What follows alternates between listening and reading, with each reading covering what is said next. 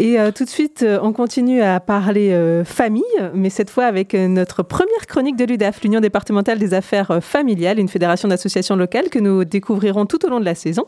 Et pour ouvrir le bal, place à Vanessa Albert de l'association 10 en Poitou, dont elle est la secrétaire adjointe. Bonjour. Bonjour.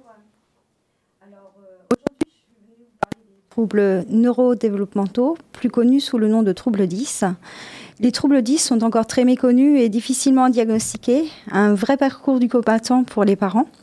Pourtant, on arrive quand même à savoir qu'il y a quelque chose qui cloche chez nos chérubins. À partir du moment où l'acquisition de certains apprentissages ne sont pas dans les normes, on peut se poser des questions. Par exemple, imaginez euh, que votre enfant peine à lire. Les lettres se mélangent, les mots se chevauchent, les lignes se rétrécissent. C'est euh, compliqué. Ils sont souvent victimes de l'orthographe et les leçons se compliquent. On se rapproche quand même d'un diagnostic de dyslexie, euh, souvent associé à de la dysorthographie. Vous avez aussi des enfants qui vont avoir du mal à se, faire comprendre. C'est quelle frustration pour eux. Et pourtant, eux ont la sensation de bien s'exprimer. Les mots d'une phrase s'évanouissent lors du dialogue.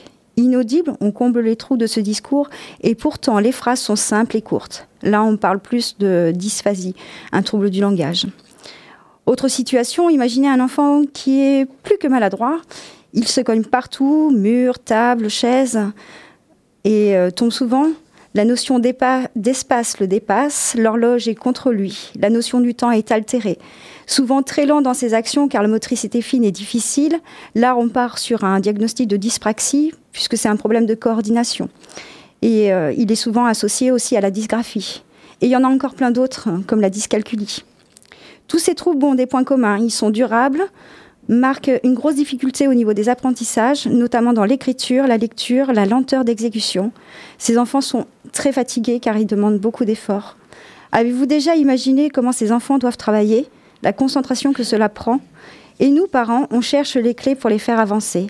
On se dirige vers des spécialistes, orthophonistes, orthoptistes, ergothérapeutes, psychomotriciens. On agit avec bienveillance. Chaque petit pas de plus est une victoire.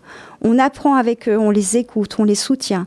On instaure des routines pour faciliter l'autonomie. Et on rêve qu'un jour, ils puissent s'épanouir dans leur vie d'adulte car ce sont des enfants formidables. Dernièrement, on parle beaucoup d'inclusion scolaire des enfants à besoins particuliers. Cela consiste à adapter le système et le fonctionnement scolaire ordinaire à la diversité des besoins d'apprentissage des élèves. C'est un sacré boulot. Enseignants, AESH, parents et enfants, on espère tous qu'avec tout ce travail, on aboutisse à avoir un 10 sur 10. Merci beaucoup Vanessa Albert.